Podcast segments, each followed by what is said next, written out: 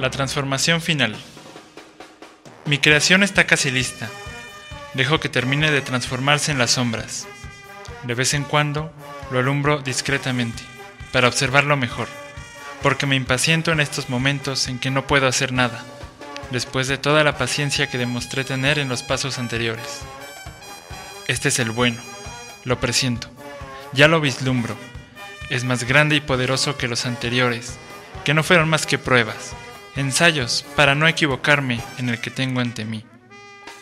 Veo con agrado cómo su piel pálida se va coloreando poco a poco. De pronto temo que algo salga mal. Pero no, no puede ser. Todo está calculado a la perfección. Esto es ciencia, esto es alquimia, no hay margen de error. Dejo pasar un rato y vuelvo a echarle luz. Ahora su piel tiene más color, más vida, es moreno, como yo. ¡Qué belleza! Ha llegado el momento. Y pensar que antes de mí eran solo fragmentos aleatorios, que nada tenían que ver entre sí. Lo libero de su crisálida sintética de metal y lo llevo al sitio de los preparativos finales.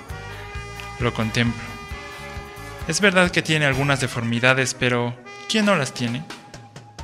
Tomo mi brocha y termino de colorearlo con un discreto barniz. Ahora nadie podría sospechar la apariencia que una vez tuvo.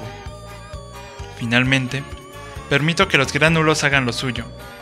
Los dejo caer sobre su cuerpo, que lo envuelvan, que lo cubran todo, que lo empalidezcan de nuevo. Observo uno de sus huesos salidos. Una exposición necesaria. No me resisto. Lo tomo, lo arranco de su cuerpo lentamente Emite un crujido imperceptible, pero lo siento.